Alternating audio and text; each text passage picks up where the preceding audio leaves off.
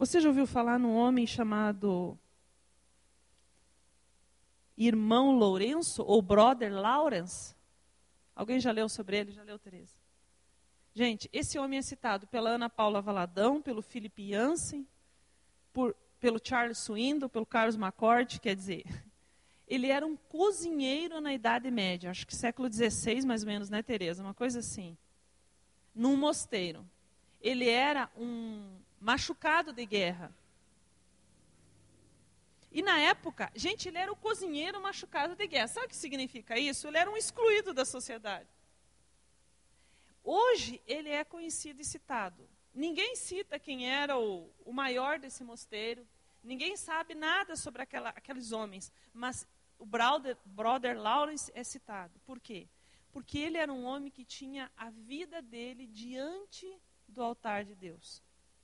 E ele é citado como modelo, alguém que, durante o dia, tudo que ele fazia, ele fazia na presença de Deus. Sabe aquela coisa, você está caminhando, você passa ali na rodoviária e vê aquelas crianças, e você ora, Senhor, não sei. Aí você vai mais um pouco, você olha e vê o, o, o negócio lá dos três poderes, você ora pela transformação.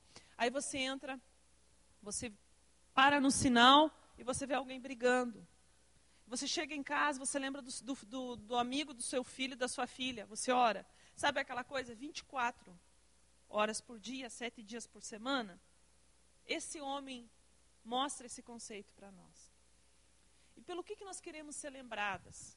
Esse homem, três séculos depois, três séculos depois não, né? É, três séculos depois. Ele é lembrado pela vida que ele tinha. Gente, daqui 50 anos, não, 50 não, tem gente nova aqui. daqui 100 anos, nenhuma de nós vai estar aqui. Nenhum, gente, nós não vamos ser lembradas pela nossa aparência. Nós vamos ser lembrados pelo nosso sobrenome. Agora, nós podemos ter aqui pessoas que vão ser tata, tata, tataranetos nossos espirituais. A nossa geração, a nossa descendência de coração e de barriga vai estar em toda a terra. Ou não. Depende das escolhas que nós fazemos. Não é? Quando você olha para Ana, lá em Samuel, você vê uma mulher que ela tinha, o marido dela tinha outra mulher. Naquela época tinha uma, uma lei, né, de um outro, de um código de Hammurabi. Ele acabou sendo trazido, aceito pelos judeus. Quando a mulher amada era estéril, o homem podia arrumar uma segunda mulher para ter filhos. Era o caso de Ana. Só que Ana tinha uma diferença de Penina. Você viu ali uma mulher que ela chega diante de Deus. E lá quando você vê, versículo 11, ela fala bem assim: Senhor dos exércitos. Ela, conhece, ela começa reconhecendo quem é Deus. E fez um voto dizendo: Senhor dos exércitos, se benignamente atentares para a aflição da tua serva e de mim te lembrares, e da tua serva não te esqueceres, lhe dares um filho varão, ao Senhor o darei por todos os dias da minha vida, e sobre a sua cabeça não passará navalha.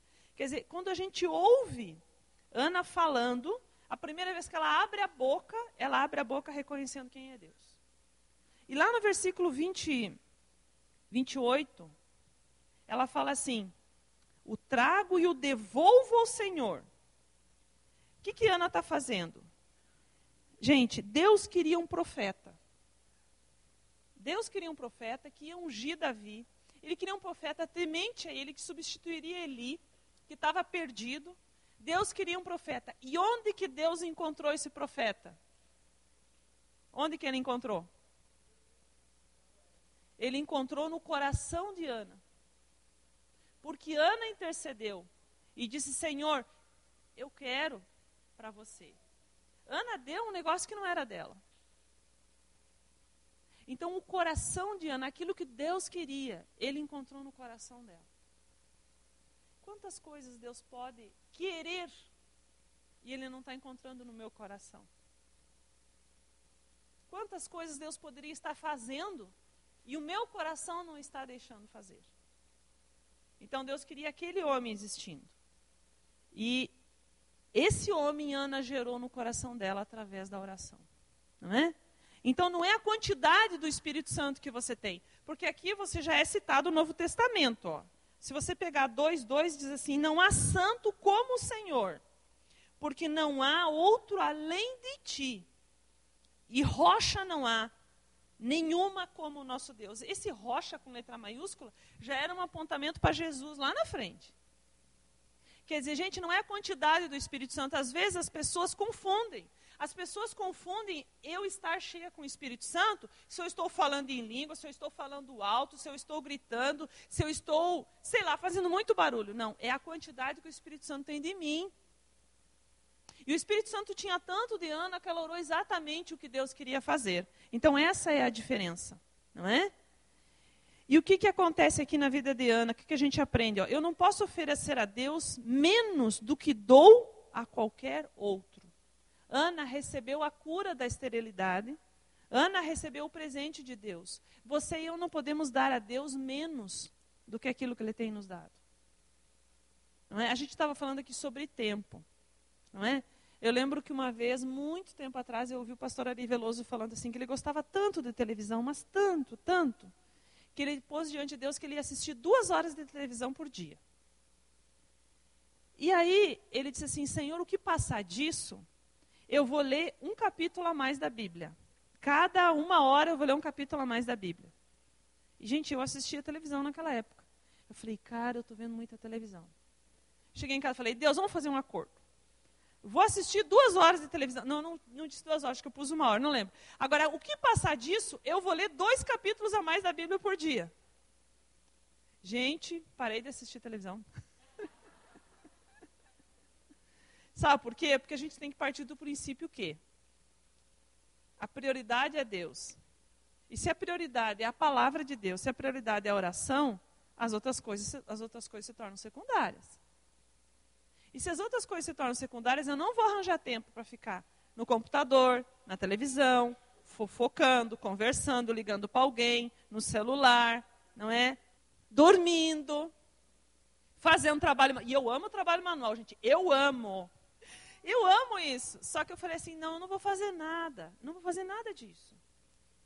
Se eu não estar, não estiver com Deus, como a Teresa falou, peraí, mas eu estou lendo o jornal por quê? Vamos priorizar, vamos pôr primeiro a, palavra de Deus, exatamente isso. Não é? Então eu não posso dar nada, por quê? Porque Ele simplesmente me deu todas as coisas. A gente tem que ver isso, é dar todas as coisas. Eu lembro que eu acompanhava um adolescente lá em, em São José dos Campos, e ele chegou e falou bem assim, eu falei, cara, como é que eu vou trabalhar uh, a cura que Jesus vai fazer na vida desse menino? Aí peguei aquela declaração lá que tem, quem eu sou em Jesus, que todo mundo conhece, eu sei que a Tereza conhece. Aí diz assim, quem eu sou em Jesus, sou santo, sou filho de Deus. Aí eu peguei e, e o Espírito Santo me, me indicou mesmo, porque eu falei, Deus, eu não sei o que fazer. Eu não sei como é que é quando a gente se forma em psicologia, Mariana e Tereza, mas antes de se formar no aconselhamento, eu, quando, quando, chega alguém, eu, eu falo assim, Deus, e agora? O que, que eu digo? E o que, que eu faço? Não é? Aquela coisa assim, parece, as pessoas sentam na frente da gente e pensam, ah, ela sabe exatamente o que vai dizer. Gente, eu não sei. Eu falo, Senhor, socorro, e agora? Não é? Aí dei lá para o menino três daquelas declarações. Falei, ó, você vai ler isso aqui, você vai ler isso na palavra de Deus. E todos os dias, uma vez por dia, você vai levantar em pé no seu quarto e vai dizer assim: Eu sou filho de Deus. E vai ler esse versículo e vai dizer: Eu sou filho de Deus. Você vai pensar o que, que é isso. Aí chega ele na outra semana. E aí como é que foi, cara? Cara, demais. Falei, como assim? Tá ligado? Cara, eu sou filho do cara que fez tudo isso, meu. Fiquei olhando aquela árvore, aquela montanha. Cara, foi meu pai que fez. Aquele sol, aquela lua, foi meu pai que fez. É, exato. Pegou a essência, guria, é exatamente isso. Não é? Então é aquela diferença, sabe? Foi Deus quem fez. Foi Deus quem me fez. Ele é a prioridade. É isso, é isso que Ana fez, né? Então eu trabalho com afinco, eu trabalho com vontade. E eu tenho esse coração como Ana teve. O, o lugar para Deus fazer o que Ele quer fazer. Não é? E aí vem Maria. Você já imaginou, gente? Maria tinha no máximo, no máximo, 17 anos. Não precisa levantar a mão, mas quem aqui já teve filha e que já passou dessa idade? Quantas vezes, quando elas tinham entre 15 e 17 anos, você pensou que elas seriam capazes de ser uma Maria? Gente, quando as nossas filhas entram na adolescência, eu conversei aí com alguém antes, eu não lembro o nome, a, a, pessoa falou bem assim, que fica preocupada com as meninas, com as filhas na adolescência, com os filhos na adolescência. Eu falei assim, gente, até minha filha ter 10, 12 anos, eu sabia ensinar todo mundo a criar filho. Quando a primeira entrou na adolescência, eu comecei a pedir socorro e virei intercessora. Gente, todas as receitas foram por água abaixo. E agora o que, que eu faço? Senhor, socorro! Eu lembro que eu entrava no quarto e dizia, Deus, não acredito. Eu tenho que controlar a minha boca, eu tenho que controlar a minha mão, eu tenho que. Todas as receitas vão por água abaixo. Só que Maria, entre 15 e 17 anos no máximo, ela foi escolhida para ser a mãe de Jesus. Agora fala para mim, o que teria acontecido se ela tivesse dito não? Exatamente. O que teria acontecido se Maria tivesse dito não? Você já pensou nisso? Se ela disse, não, gente, só tá ligado, vou fazer uma faculdade, não quero saber dessa história de ser mãe de Jesus, não. Não é? Na época ela não ia fazer uma faculdade, mas ela ia dizer, eu vou ficar mais em casa, né? Vou cumprir com os minhas, minhas, meus compromissos religiosos. Só que Maria disse sim. E porque ela disse sim, a Bíblia, a Isabel diz assim: bem-aventurada que creu. Gente, você tem noção do que é isso? Numa sociedade conservadora, numa sociedade onde a mulher já estava predestinada para casar com aquele homem, onde não havia possibilidade de uma menina de família, descendentes de Davi, como eles eram, ela estar grávida e ela simplesmente crê você está com um problema com seu filho, com a sua filha adolescente? E tudo diz para você que não tem jeito? Está com problema com seu marido? Que todo mundo está dizendo, não, esse não adianta orar. Eu lembro que uma das minhas filhas, ela numa fase deu muito trabalho. E é tudo que você possa imaginar, né?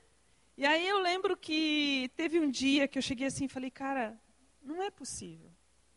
Não é possível eu não, não acredito nisso. Eu, eu começava a lembrar, achando que era eu que tinha que fazer as coisas. Deus, eu orei quando eu fiquei grávida. Eu orei quando ela estava na barriga. Eu contei historinha. Eu orava toda noite. Toda noite a gente contava historinha para elas. Jesus, eu fiz tudo certinho. Por que, que deu tudo errado? Eu achava que era só eu que tinha que fazer, né, gente? Era eu, eu, eu. Não é? Só que Maria estava ali sem ver nada como eu não via nada na vida da minha filha naquele momento. Só que ela creu.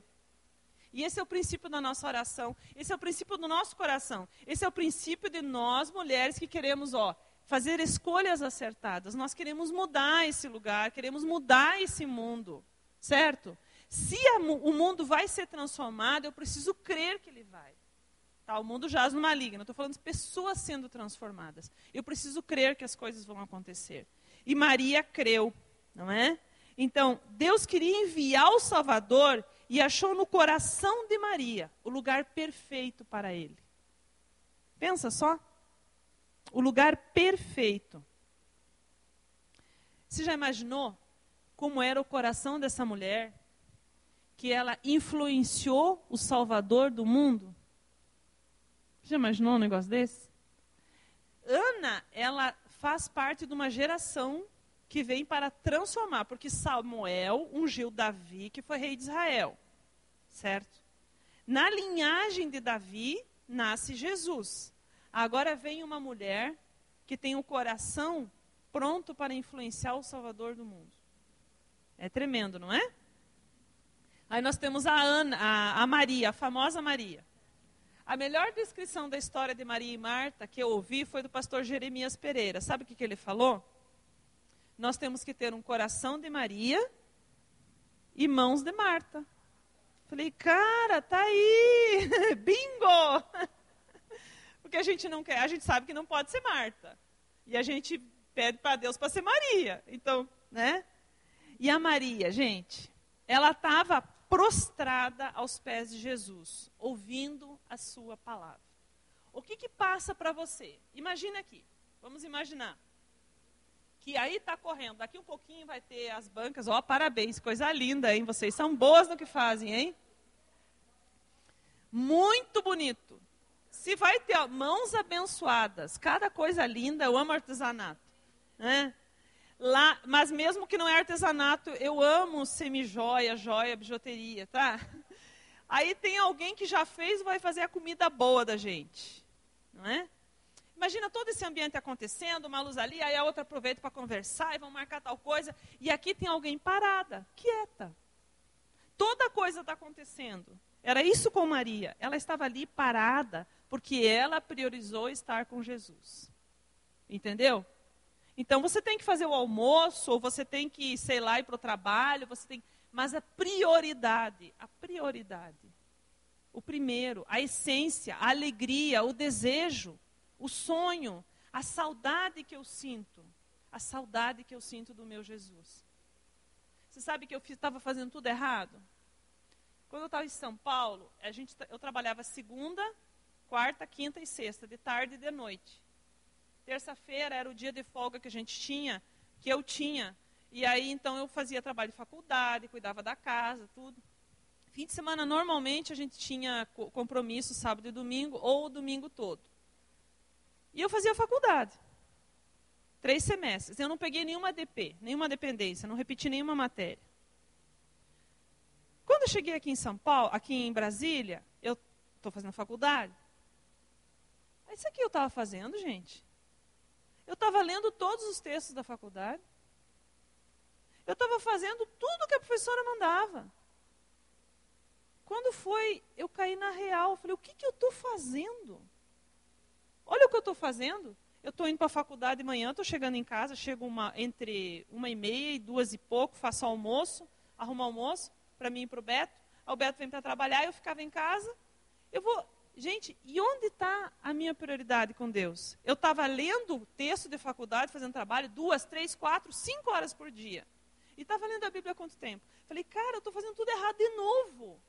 A gente é como criança, não é? Não põe a mão lá. Aí a criança vai e põe a mão. Você ensina, não põe a mão, vai e põe a mão. A gente faz igualzinho. A gente faz da mesma forma. Não é? Então a gente sabe que o melhor lugar é estar sentada. Mas eu levanto e vou fazer. Né? E aí, quando Jesus fala assim, ó, diz, pouco é necessário, ou um, o mesmo, uma coisa só. Maria escolheu a melhor parte, e essa não lhe será tirada. Gente, a gente tem que fazer as coisas, a gente tem, mas aquilo que a gente faz vai, nos vai ser tirado. Não, nós não vamos ter aquilo. Agora, aquilo que Jesus faz no nosso coração, ninguém vai tirar. O meu relacionamento com Ele, certo? Então, para você estar ali, você não precisa formação, você não precisa nada, você só precisa estar aos pés de Jesus. Agora, olha como era essa casa. Você já imaginou quantas casas tinham? E você viu quantas vezes a Bíblia cita que Jesus estava na mesma casa? Que casa, hein, gente? E a minha casa? É hoje uma casa onde Jesus quer estar? Ele está. Porque ele é onipresente, ele é onisciente, ele é onipotente. Mas é uma alegria. Às vezes eu fico pensando se a Bíblia fosse escrita hoje, quem seriam as pessoas que seriam citadas? Ah, eu sei que eu não ia estar lá, não preciso. ia ser parecido com a minha Bíblia hoje, meu nome só está na capa, não é? Ou dentro das anotações. Mas eu fico pensando como seria. Porque hoje nós temos priorizado fazer, fazer, fazer e não estar. Comecei a ler o texto que você fez ali. A diferença, né? De ser e estar. O que vai fazer diferença na nossa vida, o nosso legado, por aquilo que nós vamos ser lembrados, vai ser o nosso estar e não o nosso fazer, não é? Então, ela tinha fome de ouvir Deus, ela tinha fome de coisas espirituais. Quando o irmão dela morreu, ela veio correndo e se jogou aos pés de Jesus. Não é? Logo depois, quando ela chega e derruba, isso aqui eu até anotei, gente. Para quem gosta de perfume, eu anotei. Só resta, achei, está aqui. Você viu que ela, ela, ela derramou uma libra, 340 gramas de perfume aos pés de Jesus. Sabe quanto saía essas 340 gramas? O custo? 300 denários. 300 denários eram 300 dias de trabalho.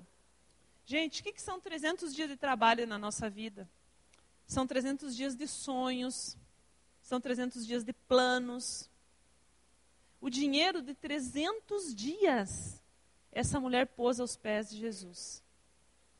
Então você já avaliou o valor que tinha para ela esse Jesus? Esse estar aos pés de Jesus, não é? Reconhecendo quem ele era, como ele era, não é? Se eu não usufruo dessa presença, eu me distraio, e daí vem o desequilíbrio. Se eu não usufruo da presença de Jesus, eu me distraio no meio do caminho. Daí por isso que eu começo a pensar que o fazer é mais importante. A gente pode desejar as coisas, mas o que a gente mais tem que querer é estar aos pés de Jesus, não é? Então o que, que acontece ali? Maria, ela quebrantou o coração dela. Se eu não quebranto o meu coração egoísta aos pés de Jesus, não vai haver perfume de Jesus na minha vida, certo? Eu não vou ter esse perfume especial. E você viu o que falou? A gente conhece Ana, a gente conhece Maria, mãe de Jesus. E quando Jesus tem ó, os pés dele perfumado por Maria, ele fala assim: onde o evangelho for pregado, essa mulher vai ser lembrada. Já imaginou? Eu falo assim que quando eu chegar no céu, eu quero, tá, gente? Vem assim um japinha que eu nunca vi na vida, né, falar comigo, sei lá, um, um coreano, nunca fui na Coreia, alguém assim. Aí eu falo, oi, tudo bom? Eu falei, ué, quem é você? Aí ele vai dizer, não, eu, na verdade você não me conheceu. Mas sabe que quem me falou de Jesus foi o Paulo, e o Paulo, quem falou para Paulo foi o José, quem falou para o José foi o Pedro, quem falou para o Pedro foi o fulano, falou para o fulano. E você estava lá no início. Gente, são essa a nossa herança espiritual, é isso que a gente tem que querer. Eu percebi uma coisa, assim, que aqui em Brasília tem muito assim, eu moro no Lago Sul, eu moro no Lago Norte, eu moro na Sul, eu moro na Norte, eu moro no Sudoeste, e aí eu só posso citar mais como é que é, Águas Claras, Jardim Botânico, Parkway. Aí eu percebi, assim, uma certa resistência, se eu falar que eu... Gente, vamos para Ceilândia? Tipo, gente, é muito sério isso. A minha filha chegou em casa, mãe, o professor falou do pessoal da cidade satélite como se eles fossem menos, mãe. O que, que é isso? Falei, calma, minha filha, é cultura. É cultura. Falei, se pre... gente, amei Sobradinho. Amei Sobradinho. Falei, amor, vamos comprar uma casa em Sobradinho? Eu achei coisa mais linda aquela cidade. Né? Falei, gente, aqui que eu quero morar. Mas, gente, o que, que é que acontece? É a deturpação dos valores. Quer dizer, você vai valer pelo que você mora, pelo que você veste, pelo carro que você anda. Gente, nós cristãos não podemos fazer parte disso. Que tal ir morar na Ceilândia, nas quadras MN? Alguém aqui é da Ceilândia? Você sabe que as quadras MN, depois que anoitece, não vai. Em compensação, tem outras quadras que pode dormir com a porta destrancada. É que eu estou na faculdade, eu fico perguntando, eu gosto muito dessas coisas. Missões urbanas, eu gosto muito dessas coisas, tá? Então, gente, os nossos valores têm que ser diferentes. E nossos valores vão estar diferentes se o nosso coração egoísta for quebrado aos pés de Jesus. Então, estar aos pés de Jesus é significa ter aquilo que ninguém pode dar. E quando se alcança, ninguém é capaz de tirar. Tá? Então, estar aos pés de Jesus é ou significa ter aquilo que ninguém pode dar. E quando se alcança, ninguém é capaz de tirar. A diferença da vida dessas mulheres é que Jesus, é, Deus era o centro da vida delas, não é? Era o âmago, era o motivo por que elas viviam. E esse tem que ser o nosso motivo.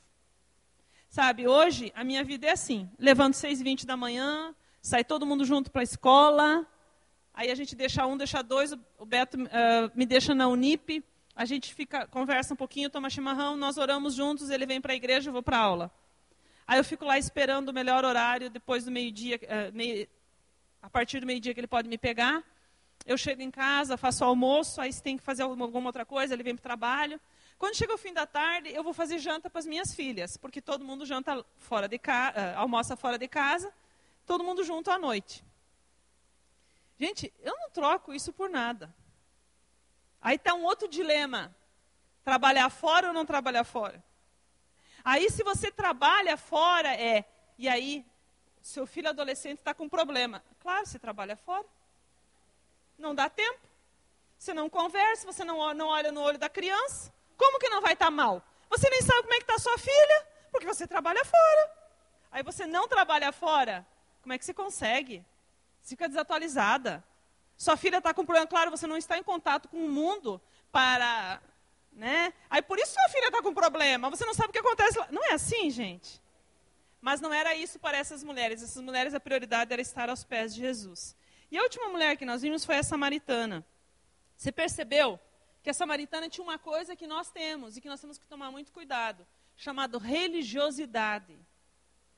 Primeira coisa que uma das primeiras coisas que a samaritana questiona, questiona Jesus fala assim: Mas escuta, você é maior que o nosso pai Jacó que nos deu esse poço. Quer dizer, ela tinha uma religiosidade que não tinha entrado no coração dela ainda, gente. Ela era religiosa. Ela conhecia as leis, as doutrinas dos samaritanos. Mas ela não tinha deixado o Senhor ser o dono da vida. Não é? E quando ela deixa, a, quando Jesus fala, quem beber desta água não terá sede, os olhos dela ainda estavam nesse mundo. Porque ela fala assim, então me dá dessa água. Ela estava querendo saciar a sede, não é? Só que daí Jesus entra na alma. Você viu? Jesus diz assim, chama teu marido. Jesus toca naquela área que ninguém pode tocar. Que ninguém consegue tocar. Só ele, só o Espírito Santo. E é isso que acontece quando a gente fica aos pés de Jesus ele toca em lugares que ninguém chega. Ele toca em lugares que a psicologia não chega, que a amizade não chega, que o aconselhamento não chega, que o casamento não chega. Tem gente solteira aqui?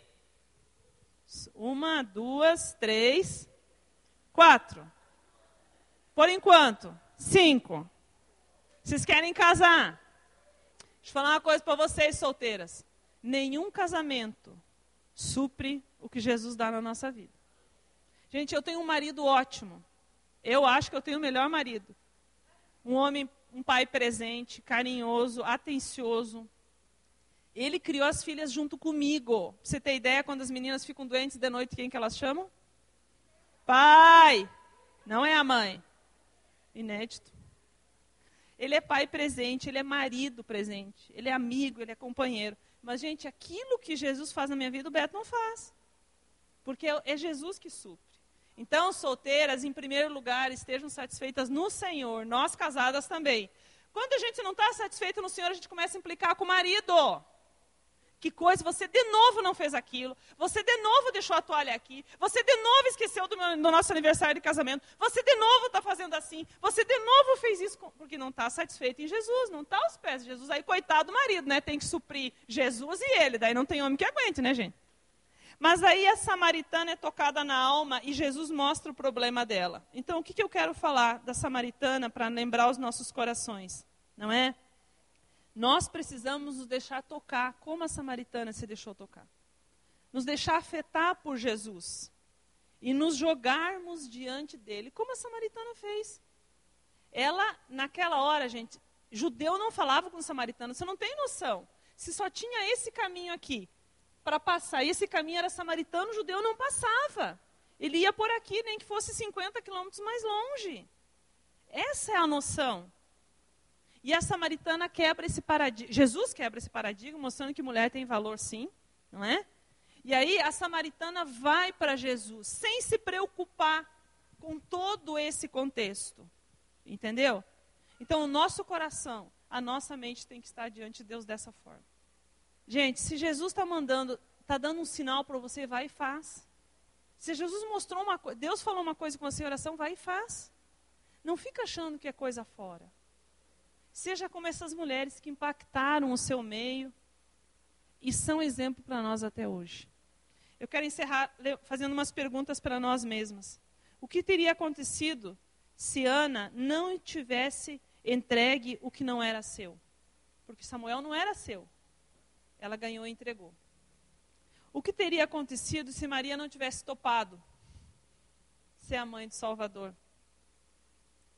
O que teria acontecido se Maria, irmã de Marta, não tivesse parado e deixado Jesus entrar e estar com ele?